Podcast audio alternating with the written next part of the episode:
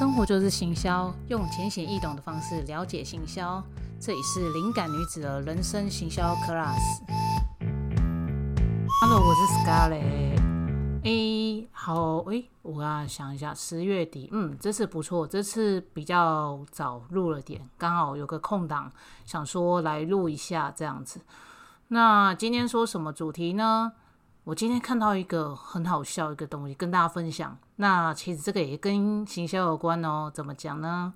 我看到一个 YouTube，它就是收纳，就是因为一般人都是介绍猫跟狗嘛，那很好玩。他介绍了就是鸟，就是制造了多少就是特别的迷音出来。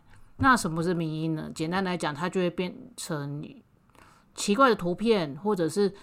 一些很奇怪的音乐等等的，它会变制成一个很方便的东西，然后在网络上传出去，你会觉得很就是不是很常规，也不是很正常的东西，但是你就会笑出来。然后它这个东西就是会很容易被广传，或者是被人家拿去做一些恶创，就是更多的一些实验性的东西，所以这个简称叫迷音。那他提到说，就是其实。鸟是很厉害的，创造迷音的东西。那他举例的就是，就是现在目前就是市面上就是一直都有在流传的一些鸟的迷音。那我会觉得说，哦，真的鸟迷还还蛮厉害的。那我就是因为其实我也是养鹦鹉啦，所以我能够理解就是那种鸟很急掰，然后又很可爱的那种感觉。那我现在我的右手边现在目前也有一只鹦鹉，然后。就希望说他现在目前就是不要在那边闹或者怎样，不然我们可爱的录音可能你们会变成就是刺耳的声音，对，因为鸟的声音很尖锐。那这个跟行销有什么关系呢？因为那一部的点阅率，它已经目前观看次数已经到六七万以上了。那就是这种话一定有人有感嘛？那因为目前市面上其实主流的还是狗跟猫。但有一些少数群主，就像就是我们这种养鹦鹉的，就是算是少数的群主。那有趣的事是什么？就是狗跟猫还有这些动物部分，那其实现在已经对于很多人来讲，只要有养宠物，他们就是把自己的宠物当做宝这件事。所以呢，为什么这几年起来，很多的就是跟宠物相关的业者，或者跟宠物相关的商品去做一些销售的部分？这个东西就会很夯，那当然呢，扯到食物面的部分，那就可能就是变成一个品牌站啊，或者是说特殊的狗狗要吃的东西啊，或者是说要给这些猫狗带一些可爱的用具啊等等这样子的外观型或者是食物型的东西的部分。其实如果你在做一些社群的内容啊，或者怎样部分，即使你不是动物业也无所谓，但是你讲。宠物议题一定是有人有感，为什么？因为现在已经越来越多人在去养宠物的这件事情，它是一个趋势，也是一个显学。你看，你们有听到？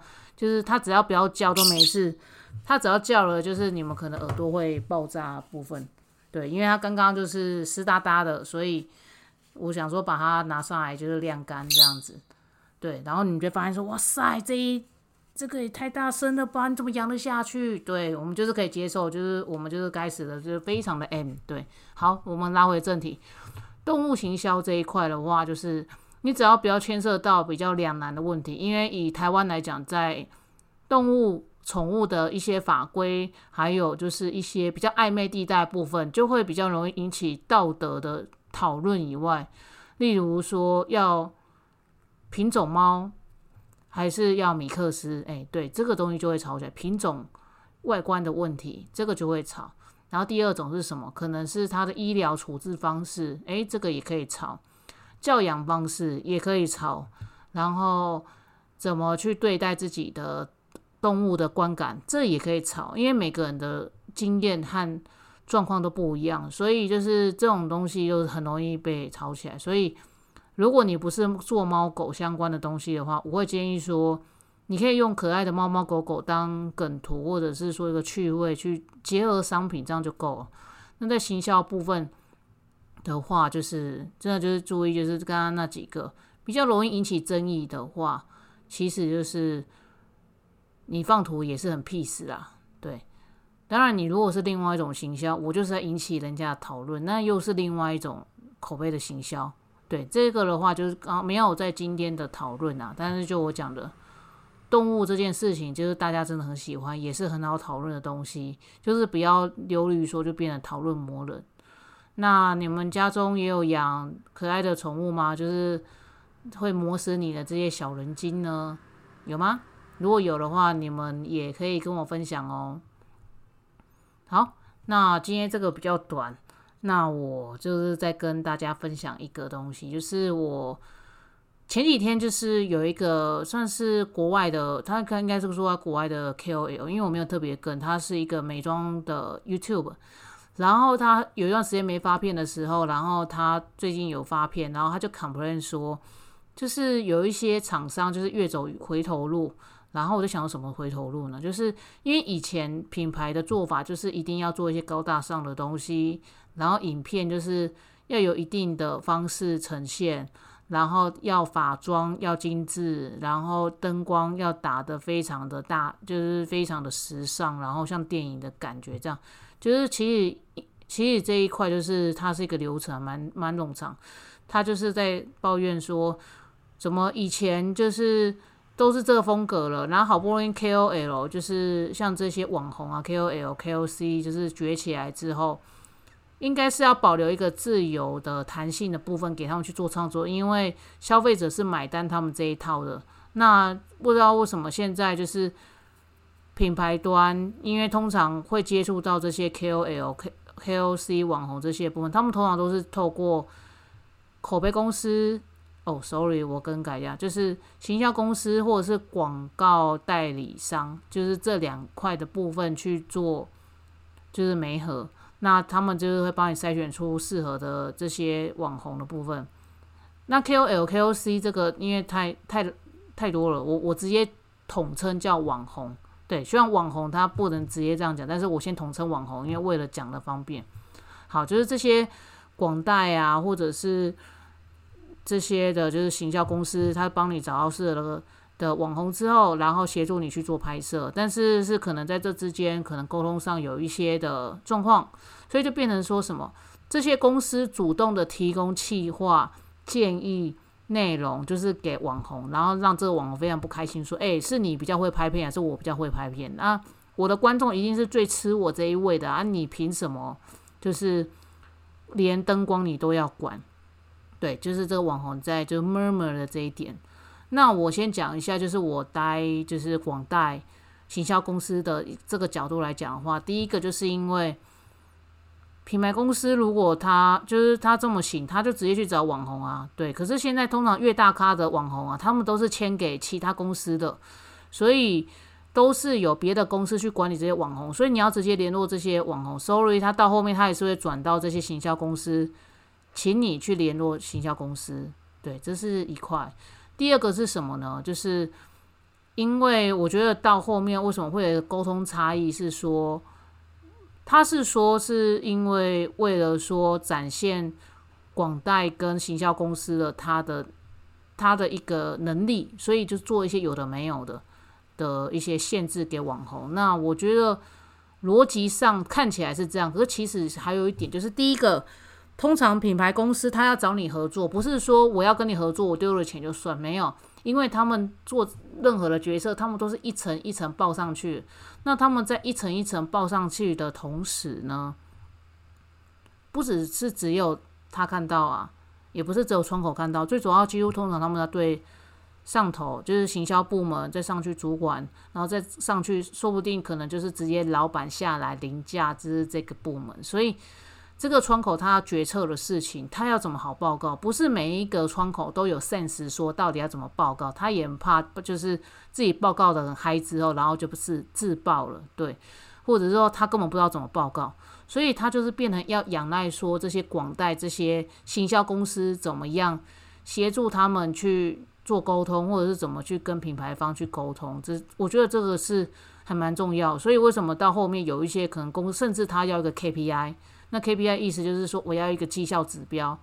那很多这个东西，它的绩绩效指标只有很明显就是观看流量，就是以如果以以影片来讲啊，观看流量哈，然后还有喜欢的指标，然后最后一个是什么？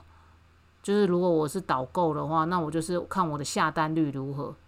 只能看这三个指标，但是很多消费者他在做决策或那些指标的部分，他不见得会这么做。就例如我喜欢这个影片，我喜欢这个人，但是我跟我打打压跟我是不会留言和暗赞的，这是一个。那第二个是，诶，这东西好像不错，可是偏偏就不是我要的。那当然就是如果这一个。网红他都经营都是男生的粉丝，你突然来一个女生的东西的团购啊，当然那些男生没感觉啊。那难道说你要怪这个网红他没有能力吗？应该不是吧？所以变成说到后面有一些结业报告啊，或者是从中他可能要一些插手啊，或者怎样部分，一定都是有一些他们过往的经验，或者是说品牌交代什么东西之后，这些广代跟行销公司必须要得要这么做。所以这个是有两方合在一起之后所出现的状况。那我们先不撇除就是窗口的个人问题以外，其实很多就是要牵涉到很多问题的话，而不是只有网红所说的沟通。如果我们光光沟通的话，那我就我们就派业务就好。为什么要有这些公司，或者为什么要有企划，为什么要有这些对外的窗口，而不是业务呢？那完全性质是不一样的。维护关系以外。怎么去呈现出人家看得懂的内容给品牌方？然后我们怎么样去优化？就是如果这次做的不好怎样部分，我们也要去做一些反省跟检讨嘛。我们要怎么样做这个事情？因为网红东西出一出，他其实后面东西是不管的。那后面这些品牌要东西，都是这些广代啊，或者是这些行销公在出诶。对，所以这个是比较实际面的部分。那我觉得网红可能他讲的会比较严重，因为说难听，因为你收人家的钱，他一定会有一些要求，除非你就是讲得过这件事情，那再说。但是就我讲了，你领了这个钱，你可以表达你的自己的想法，但是到后面人家在 murmur 你或干嘛的时候，那你也没有意见，这个就是一个关系的问题。所以我觉得，问你这个拆开来讲啊，其实就是会有一些要制制作一些内容啊，或者是一些报表啊。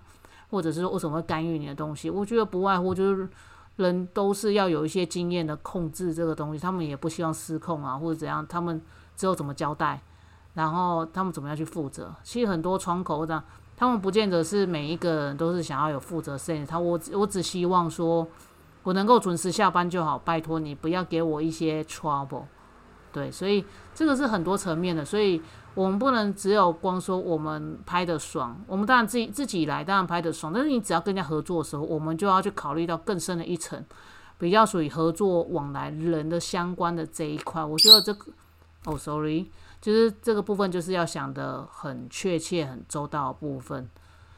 好，所以，哎，Vina，嘘，sorry，他突然开始叫了。所以我就尽量长话短说，就是所以啊，就是跟网红合作部分，其实我觉得三方都有一些困难处啊。所以我觉得，当你越懂这些东西的时候，你就不会去拿这个东西来抱怨。对，所以这部分的话，就是怎么样合合作啊、沟通这些部分，有机会我自己会再去出一篇文章，或者是出就是相关的内容，我会再详细的跟大家讲。对，那我讲一下最后一个就是。最近就是有关于合约的这件事情啊，就是他们会说，哎，看，就是有人要跟你合作，就是他薪，就是那个待遇开超低，我到底要不要接？那这个事情，我们直接就事论事，不要去讲人家人品如何怎样怎样。那如果这个人真的是没概念呢？像我一个最好的例子就是，人家开了超级低的费用，所以没有人要理他。结果是理事长拜托我说，哎，好像没人接，你可以帮个忙，急件。我说怎么了？就就原来是那费用超低的部分，我就跟他讲说，嗯，因为费用太低了，人家不会想接。他说是哦，我说对，如果以一零四的那个金额来讲，大概可能至少都多少钱？那你急件一定又要再把钱加上去，那你开账没人要接，这很正常。所以你跟他思考一下。结果我们那个理事长也是好，他回去谈。结果他就是硬是把这价钱提升到三倍，说问我说，因为真的没有人可以接，那你可以帮忙接一下，因为他们就是最近有一些状况，所以来不及找到人。我就说没关系，那我这边处理。然后我这边也是做的很快，然后沟通的很快，因为有人有居中协助沟通，所以很快，所以我就是拿到原本那时候的三倍酬劳。对，那这个事情要代表什么事？就是不要用太主观意见想法，就说哦这个就是烂人或干嘛干嘛。先不要，你要先去思考说，就像我刚刚前面表达，先讲说费用的状况是怎样怎样怎样，你要合理的去表达出来，从公版的费用是怎样，然后或者是你自己的费用是怎样之后，然后再看你要不要接受。好，这样就丢出去，这样就够了。人家不要，他就会礼貌性说谢谢；他要，他就会继续回过头来。这是我们要保持的风度。所以其实没有什么。烂案子只有很烂的沟通，对，就是如果你连沟通和表达自己都不愿意，其实你就会丧失那个机会了。那有些人说，那我要因为这样子去接低薪的案子吗？或者是说去去多练？就是有些人会觉得我没有什么经验，没关系，人家开低价，就我我就接吧。我觉得这个就看你的容忍程程度，但是就我讲的，你就要考虑到。只要你一跟人家合作，合作就会有往来，往来部分就有可能要修改，所以你要算进去。你这个修改时间之后，你觉得这个东西合不合理，赚不赚得到钱，这个是很重要，你自己要先评估好。所以你不要接了之后到后面在那边抱怨，没必要。我们人生太短了，不要再花时间去抱怨了。那有个重点就是，这个到底能不能够接？除了待遇以外。如果这个人他连话都说不清楚，连信信件写来那个字都不知道在写什么东西，都没有什么重点，或者他讲他自己很开心的，或者是他情绪不好或怎样部分的时候，你就怪怪的，或者是就是讲我讲的怪怪是那种直觉怪怪的。只要你觉得怪怪的时候，撤一定撤，别那就是撤，就是撤撤退就对了。所以这个就很简单，其实就是看你怎么解决而已。好，因为我们家的小鸟在抱怨了，所以今天就赶快截止。只是这样，我随便讲也大概十六分的啦。好，我先去玩，诶，去去处理我家的屁鸟。我是 Scarlet，人生喜宴新幺 Class。如果喜欢，那就继续收听哦。先这样子哦，拜拜。